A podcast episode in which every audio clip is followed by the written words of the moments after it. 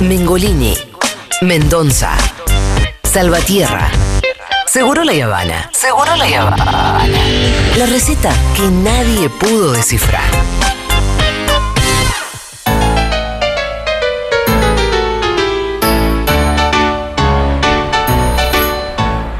Bueno, muy bien. Eh, seguimos en Seguro La Habana, estamos en la Feria del Libro, estamos en el pabellón amarillo, en el stand 2016. Así que pueden venir a visitarnos, estamos hasta las 16. Qué hermosa entrevista hicimos hace un ratito, ¿eh? Hermoso. Le gustó mucho a mi mami, que es chilena, y le mando un besito. Estuvimos con dos autoras chilenas, Javiera Tapia y Carola Martínez, bárbaras ellas. Em, vamos a hablar ahora de libros de cuentos para niñes. Y tenemos a Aldana Contrera para hacer eso, que no está sola además. No. Entiendo que Nina también va a aportar a la columna. ¿Querés hablar? Ah, la Nina. Más porque cerquita, más cerquita. Nina es muy crack, con lo cual yo confío un montón en su criterio. Sí, le gusta leer mucho Sí. además. Lo que sí, Nina, cerquita del micrófono, porque viste que acá hay mucho lío. Eh, hay que hablar cerquita del micrófono Claro. en la feria. Ahí, ahí, bien pegadito. ¿Qué tal? ¿Cómo están las dos? Muy bien. Están muy pegotes últimamente. Sí. Yo ya no te veo sin Nina. Y sí, es medio como mi Viniste compa. a mi cumple con Nina, estás viniendo a la radio con Nina. ¿Vos no estás yendo a la escuela? Me pregunto yo. Más ¿Hoy fuiste? cerquita, mira. A la mañana. Ah, porque fuiste a la mañana. Y después pegadita mamá. Y ¿Te sí, gusta? hacemos plan, está bueno un rato Sí. un plan de, de chicas más grandes. Donde puedo meter a Rita también me la meto en la mochila, ¿eh? Y es que Ni- Nina fue una Rita. Sí. Así de. Sí. de- Hay algunas personalidades que lo permiten, exactamente. otras que no tanto. No voy a decir que no porque esto va a quedar grabado, pero claramente esto es así. Puedo con Nina, obvio.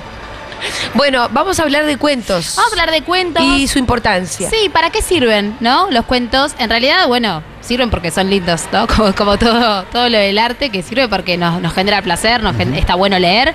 Eh, primero vamos a, a recordar un poquito por qué está bueno leerle a los niños y a las niñas, y después voy a charlar de esos cuentos que vienen como a aportar quizás para momentos particulares de la vida de Ajá. los niños, ¿no?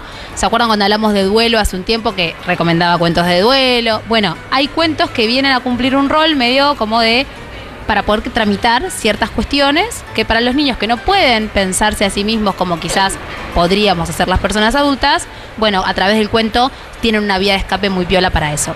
Así que, eh, si pensamos en la literatura en general, en la infancia, hay un montón de cuestiones y de beneficios, podemos decir, asociados a esto de que aparezcan los libros desde muy temprana edad. Por nombrar algunos, adquisición de vocabulario y lenguaje.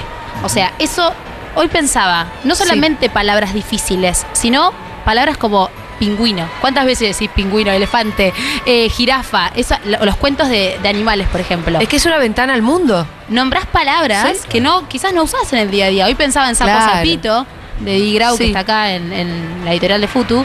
Eh, hay un montón de palabras ahí que no son palabras de todos los días. El Bueno, cotidiano no. Exacto, Claro. y conocer, tener más acceso al lenguaje, al, eh, tener un léxico más rico, es súper importante para la vida toda, porque te permite comprender. Hace poco salió un estudio que dice que, bueno, siempre, ¿no? Argentina aparentemente está entre los peores de capacidad de comprensión lectora eh, en las escuelas. Sí, bueno, por eso.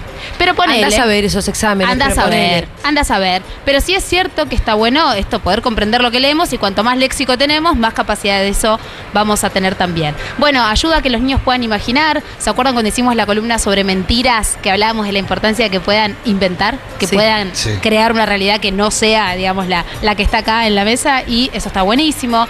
Ayuda a que aprendan a esperar. El libro tiene otro tiempo.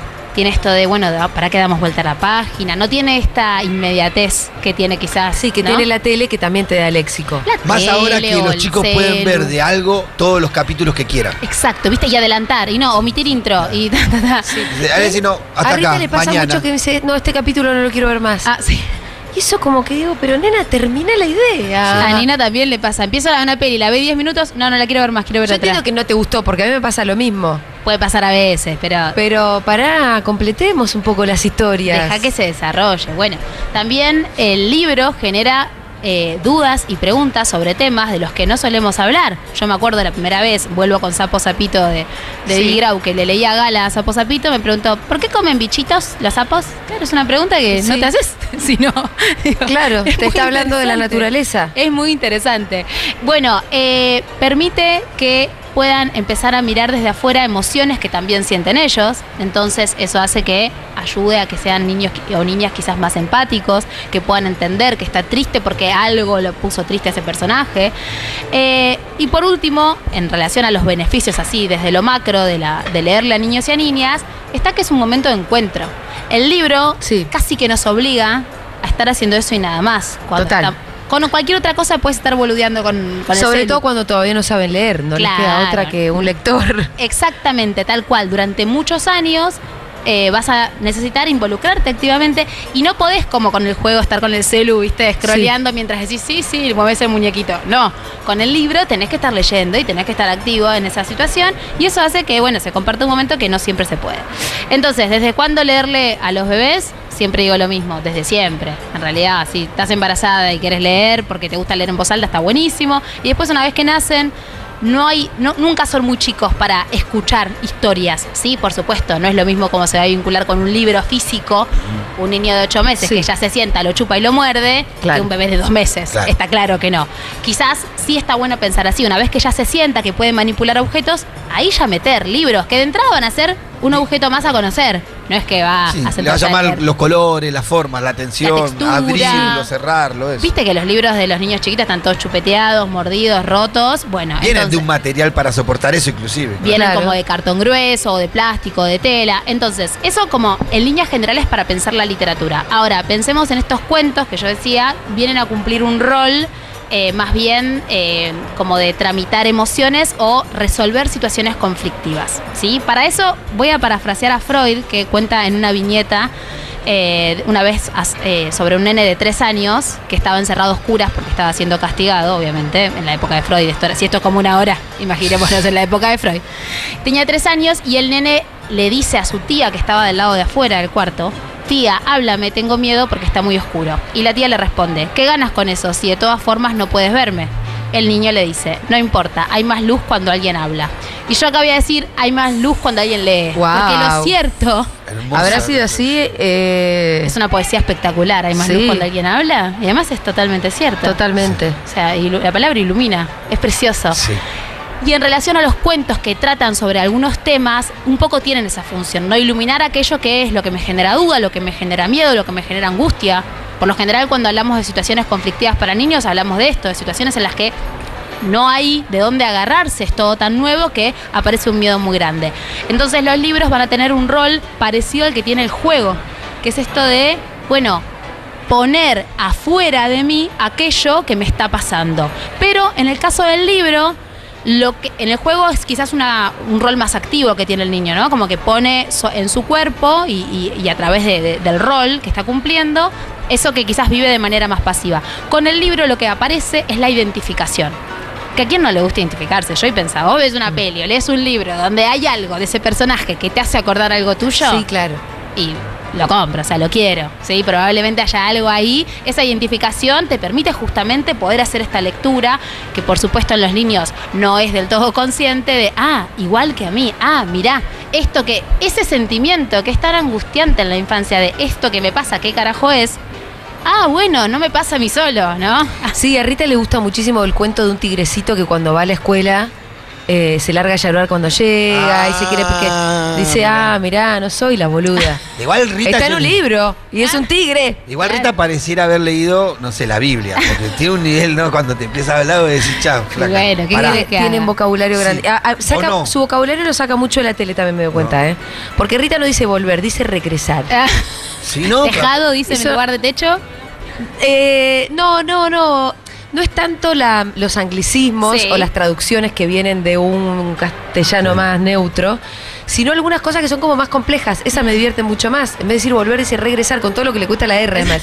Regresar. Es hermosa. Yo a mí no me gusta corregirla porque me parece que está ampliando el vocabulario incluso. Está bueno, además lo está usando bien. Sí, claro. Está perfecto. Pero esa no la saca de los libros, la saca de la tele. Bueno, entonces esto que traes de, de lo de Rita me da un pie perfecto para lo otro que iba a contar, que hacen estos libros cuando vienen a cumplir un poco este rol del que estamos hablando, es que proponen una, una solución a ese problema, ¿no? Una solución que es la de ese personaje o la de ese cuento en particular, no tiene por qué ser la de ese niño o niña, pero sí está, hay una luz al final del túnel, digamos, las cosas se resuelven. eso que le está pasando a ese personaje, que se parece un poco a lo que me pasa a mí, tiene una solución. Y eso me deja tranquila, porque nosotros podemos saber que en algún momento Rita se va a adaptar, cuando estaba haciendo la adaptación, o lo que sea. Pero nosotros, y aún así a veces nos ponemos ansiosos y queremos que pase rápido y dudamos de si alguna vez va a pasar, ¿no? Pero en algún punto esa, tranquilidad la tenemos. Otra cosa que permiten los cuentos, así bien específicos, es que podemos hablar o trabajar, mejor dicho, un tema sin ser densos. Que a los niños, si hay algo que les molesta, que vos los densees con un tema en particular, ¿no? Que vos le digas, ¿por qué no entraste a la escuela? ¿Por qué no te gusta esto? ¿Y por qué me dijo la maestra? Enseguida es como, ya está, apagar, no te quieren contestar. Entonces esto, podés poner en palabras lo que está pasando sin meter el dedo en la llaga permite, a lo que dijimos hace un ratito, comprender mucho más las emociones, las propias, por esto del, eh, del espejo con lo que está viendo en los personajes. Y acá me meto en algo que me parece hasta de lo más interesante para pensar en los libros y que a quienes criamos nos aburre un poco, que es la repetición. Esto de que Ah, nos sí. piden ver lo mismo, escuchar lo mismo, que lo contemos exactamente igual.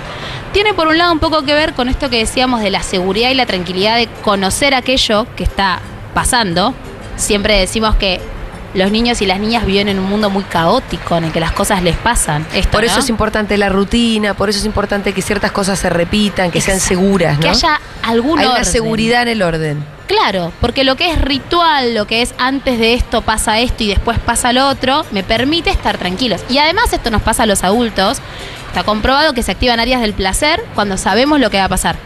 Cuando vos vas a un restaurante y sabés, vas a Junta, te pedís Sí. los cositos de pollo y sabés qué sabor van a tener, Sí. estás esperando eso y ya se te activan las áreas del placer del cerebro antes de que llegue, porque vos ya conocés de eso. Entonces, brinda seguridad y esta repetición les permite ir incorporando conceptos.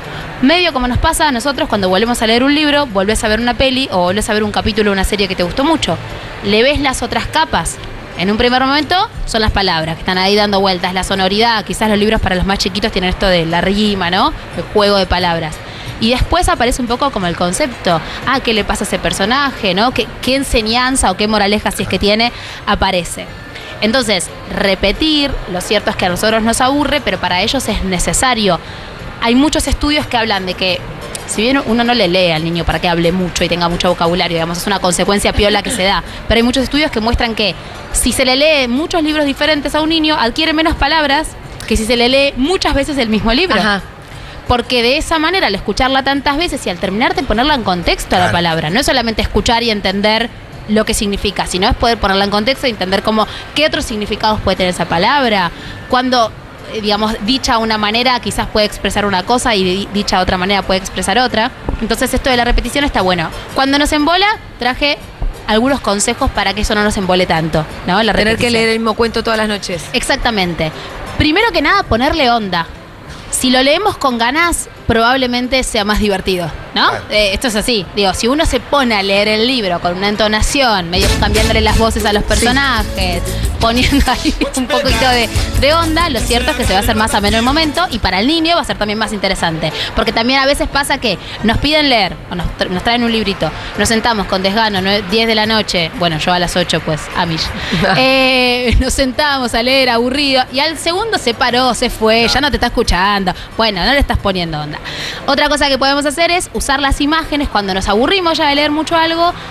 eh, ap- apoyarnos en lo que trae, digamos, el libro como imagen. Entonces preguntarle, mostrarle, hablarle de, che, mirá, mirá el color que tiene, mirá, meternos en el mundo del libro, pero quizás no solamente desde la palabra. Inventar el final. Pitu, ¿vos estás leyendo acá mi columna? Porque justamente es eso, que terminan No, la oración, que piensen mi un hermana. final diferente. Mi hermana le leía siempre el mismo cuento, pero decía, bueno, un rato antes mi sobrina, mi sobrino más grande se ponía a pensar un final para ese cuento que sabía. Mirá, Entonces cuando terminaba, decía, ¿y cuál es el final? Y el final lo decía mi sobrino. ¿Y ¿Y cuántos años, tiraba uno distinto? Tuvo uno- siempre uno distinto. ¡Ah, qué bien! cuántos años tenía más o menos? Y en ese momento tenía, estaba en el preescolar ya, eh, cinco añitos, seis añitos. Claro, bueno, está buenísimo Seis a- cinco, eso. seis añitos. Ahí es cuando ya se puede empezar a pensar como alternativas. Pero si no, ya con que repitan las palabras a los nenes Yo chiquitos. a Rita le pido que me lo cuente ella a veces el cuento. Ah. Con sus palabras. Porque, No, se, ya se lo ya, sabe ya- de ya se lo memoria. sabe, por ahí no, se lo, no lo recita, pero ya ve el coso y dice, bueno, acá llegó el lobo y le dijo toc toc. Es hermoso eso, o capaz ya ven las imágenes y hay una, una frasecita que se acuerdan y ahí te vas dando cuenta como ese cuento, esas imágenes, ¿no? Que, que es un- una manera muy linda de pensarla. Los cuentos traen imágenes que se, que se van como guardando adentro nuestro. Y aunque no lo veamos, aunque, aunque esa imagen venga solamente del relato, digamos, del, del oral, hay algo de esa imagen que queda guardada. Yo tengo muchas imágenes de cuentos que mi mamá me leía. Mi mamá me leía mucho Paul Divert cuando era chiquitita. Y hay imágenes de esos cuentos eh, que las, las estoy viendo. Como, y a veces me pregunto, para, ¿yo vi una peli de esto? No, no, tengo la imagen de esa situación. O sea, que es siempre la misma. Eh, digo, con esos colores, con esa forma, con ese plano, ¿no? Y esas imágenes son muy interesantes porque quedan ahí bien guardadas. Bueno, eh, aparte. ¿Sabes que cuando yo era chica tenía unos cuentos en cassette? Ah, mira, como de. mm, Yo tenía de María Elena Walsh, cuentos en casa. Sí, como leídos, Cuento hablado. con un poco de musiquita. Es hermoso eso. Bueno, los de María Elena Walsh, Nina los escucha a veces en Spotify están, se llaman cuentopos. Y hace no mucho me sucedió de, de escuchar una musiquita que me trasladara como, uh, viste, como, como en Ratatouille, Sí. el final de Ratatouille. Me trasladó a una infancia que a la, yo no había vuelto a ese lugar nunca, Sí. pero una infancia de cuatro años. Y después de pensar mucho, mucho, mucho de dónde es esta melodía, de dónde es esta melodía, de dónde saqué esto, me, ac- me acordé que era de uno de los cassettes de cuentos que yo escuchaba. Es precioso porque hay algo de esa manera de relatar seguramente que tenía, ¿no? La, la persona que leía el cuento, que contaba el cuento, que queda, que hace esto, hace que, que quede como el niño o niña muy tomado por eso, pero sin esta cuestión media de me quedo ahí mirando con los ojos abiertos y la boca abierta como pasa con la tele. De hecho, Nina, de los cuentos de María Elena Walsh, del Cuentopos, ¿cuál te gusta a vos? Acá vení. ¿Cuál? Que no me acuerdo el nombre. El del diablo, que en realidad habla de, de la invasión. Ajá. Ah, ok, el diablo. ¿Cómo se llama? El diablo y la guitarra. Bueno. Sí, algo así. Y además Mariana Walsh cuenta los cuentos de una Ella manera. misma. Ella misma, que Sí, es sí, es muy hermoso Es muy como- graciosa. sí. Es muy graciosa. Sí. Y eh, por último, si no sé, si hay un cuento que a ese niño o niña lo está pidiendo mucho, lo está como convocando mucho y nos está aburriendo, después de hacer esto muchas veces y leerlo muchas veces, podemos proponer en la misma línea o del mismo personaje o de la misma temática otros cuentos, porque ahí hay algo que nos está trayendo ese niño, ¿no? Cuando elige siempre algo, no digo que nos vamos a obsesionar y a solo a comprarles cosas de ese personaje, pero si hay algo ahí que está, se está moviendo. Bueno, yo me di cuenta que los cuentos, cuando Rita era muy chiquita, que sus cuentos favoritos, me di Sí. cuenta un tiempo después, eran de la misma autora. claro, así. Cosa que muchas veces nos pasa con los libros infantiles, ni miramos al Uf. autor. Y me di cuenta que, los, que eran los libros favoritos de Rita eran de Didi Grau y que también eran mis favoritos. Eran los que estaban mejor escritos, Y que sí. tenían. Y ahí empezamos a comprar todo Didi Grau y de hecho hicimos Sapo Zapito acá con la editorial. Em, pero bueno, está- hay, que prestar atención también a los autores. Pero recontra, porque bueno, la literatura infantil es como medio como, eh, está medio a veces como muy infravalorada, como que bueno, son dos pavadas y listo. Sí. Pero hay autores increíbles, bueno, Didi Grau. y hay Sol, autores de mierda, también te voy a decir esto. Ni hablar. Para mí tiene que ver con la eh, justamente infravaloración de ciertos editores que por ahí dicen, da igual este texto. No, no da igual. Cuando es choto y no tiene sentido, no me lo edites. Tal cual, no está bueno. O, Pero me pasa mucho, ¿eh? Que Uf. llegan libros que son muy malos. ¿Sabes qué? Hace un tiempo me pasó Y que me parece que eso, que no, no, no, no están No, considerando que hay un niño No, otro lado que dice. eh, están subestimando. como Sí. Digo, ¿no? Esto es lo que tienen que hacer. Hace poco me pasó que me, me, me mandaron, nada, unos libros. Y había no solo errores de ortografía, sino errores de, por ejemplo, em, donde aparecían los puntos suspensivos, editado en una editorial. Sí. Bien. Puntos suspensivos, cinco puntos suspensivos. No se usa. ¿Qué es eso?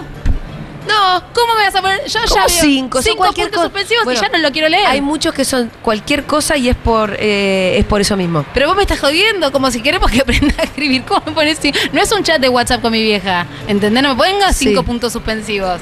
Bueno, entonces hay que elegir bien. Por suerte hay mucho. Hay mucho material hoy en día de, de Sí, buenos. Pero hay cosas buenas y cosas malas como en el mundo de los adultos. No da igual lo que compren. Denles a elegir también. Llévenlos a la librería. ¿No hay un plan más lindo? A veces que llevar a un niño a una librería, cuando ya tiene cierta edad, digo, si la llevo a gala, me tira todo, ¿no? Pero cuatro por ahí, o si son muy tranquilos como Rita, los tres ya se puede, lo llevan a la librería y que elija, le traen algunos y que puedan mirar y elegir y ver cuál les interesa. Sí, hay algunos, ya para Sí. cerrar, algunos temas puntuales en donde eh, los libros vienen bien. Cuando se está transitando un destete.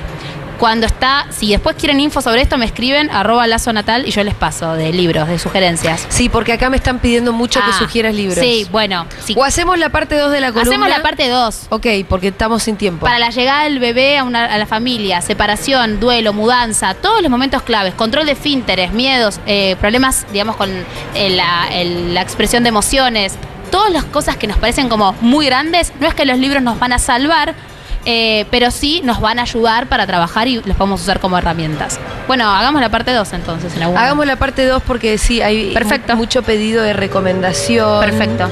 ¿Algún libro para dormir solitos? Ah, yo estoy en la misma, La amiga. vaca, la vaca en su hamaca eh, es un librazo que habla de cómo.